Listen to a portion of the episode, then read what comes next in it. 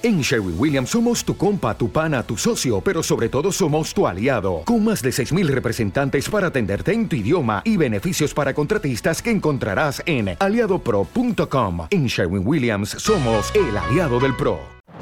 Es radio. Es noticia. Servicios informativos.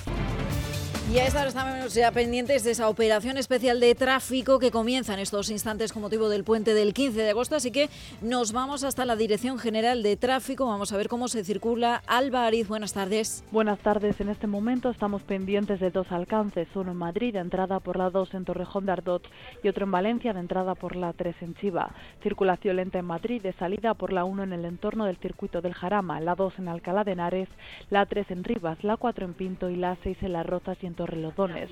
Complicaciones en Cuenca por el incendio de un vehículo en la A3 en Saelices hacia Madrid. Tráfico irregular en el Levante. En Barcelona de salida por la C17 en Granollers. En Tarragona en la P7 de salida por Vilaseca. En Alicante de entrada por la 7 en Orihuela. Y en Murcia en la 7 de salida por Molinos de Vereda. Dificultades en Andalucía. En Málaga en la 7 en Las Chapas y en Fuengirola hacia Torremolinos. Y en Cádiz en la 7 en los barrios dirección Algeciras. Y atención porque está a punto de empezar la operación especial por el puente del 15 de agosto y se prevén que aumente los desplazamientos hasta el martes, por lo que les pedimos que consulten la información del tráfico antes de salir a la carretera. Gracias, Alba. 8,5 millones de desplazamientos espera la DGT. No solo va a haber colapso en las carreteras, sino también en los aeropuertos. Además, si son ustedes de los que van a coger el avión, les recomendamos que confirmen su vuelo porque estamos ante una nueva huelga de pilotos de Ryanair en Bélgica que también está teniendo consecuencias aquí con cancelación de vuelos. Raúl Martí. Para el lunes 14 y el martes 15 de agosto hay un total de 22 vuelos que ya han sido cancelados. Este parón afectará a ocho aeropuertos de nuestro país, siendo el de Barcelona el más perjudicado. Es la tercera huelga desde el 15 de julio porque la compañía sigue sin respetar los horarios y descansos de los pilotos firmados en el convenio vigente. Además, el Tribunal Supremo y la Audiencia Nacional han confirmado las sanciones de 3 millones a la compañía por los 320 vuelos cancelados en el verano de 2017 y de 2018. Más asuntos. Baleares presentará ante el Tribunal Constitucional un recurso de inconstitucionalidad contra la ley de vivienda al considerar que invade competencias autonómicas. Se suma así a Madrid, Andalucía y al País Vasco, que también han interpuesto este recurso. Escuchamos a la consejera balear Marta Vidal. Nosotros estamos trabajando en la redacción de una ley eh, de vivienda eh, íntegra, nueva. Entonces nosotros vamos a ejercitar plenamente nuestras competencias si al regular nosotros nuestras competencias no sé cómo van a ir los ritmos de los tiempos, no sé cómo va a ir la resolución de los recursos ante el Constitucional, si el Estado considera que nosotros no lo estamos haciendo bien o vamos en contra de la ley estatal, nos sentaremos y hablaremos. Y gracias a la Comisión Europea, en este punto del informativo repasamos las portadas en el viejo continente. Sara Gestal.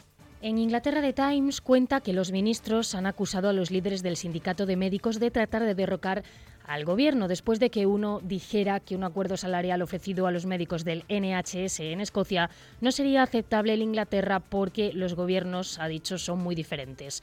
El copresidente del Comité de Médicos Jóvenes de la Asociación Médica Británica ha dicho que el gobierno conservador de Westminster estaba empeñado en utilizar organismos independientes de revisión de salarios amañados para suprimir sus salarios.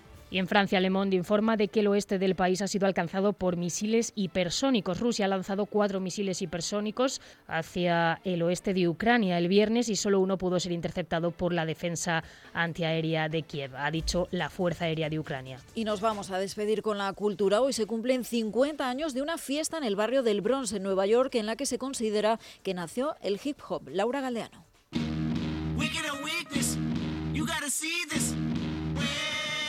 Hoy se celebra el 50 cumpleaños de una fiesta multitudinaria organizada por un DJ y celebrada en el suroeste del Bronx, en Nueva York, que revolucionó la música y su industria. Quedarían años aún para que se acuñara el término hip hop, pero esa es la fecha acordada como su nacimiento. Se considera un género de protesta violento, contracultural, que no tuvo categoría propia en los Grammy hasta 1989. El hip hop tuvo una fama incuestionable en la década de los años 90 y hoy sigue teniendo sus incondicionales. Con motivo de su 50 aniversario que se cumple este viernes, en Estados Unidos se han preparado programas especiales y exposiciones conmemorativas. Gracias, Laura. Pues así nos marchamos. David Fernández ha estado en la realización técnica de este informativo. Naya Pertusa en la producción. Como siempre, muchísimas gracias por su compañía y les esperamos puntuales aquí el lunes en Es Noticia. Es Noticia. Es Radio. Servicios informativos. Más información en libertadigital.com. Todos los boletines en esradio.fm.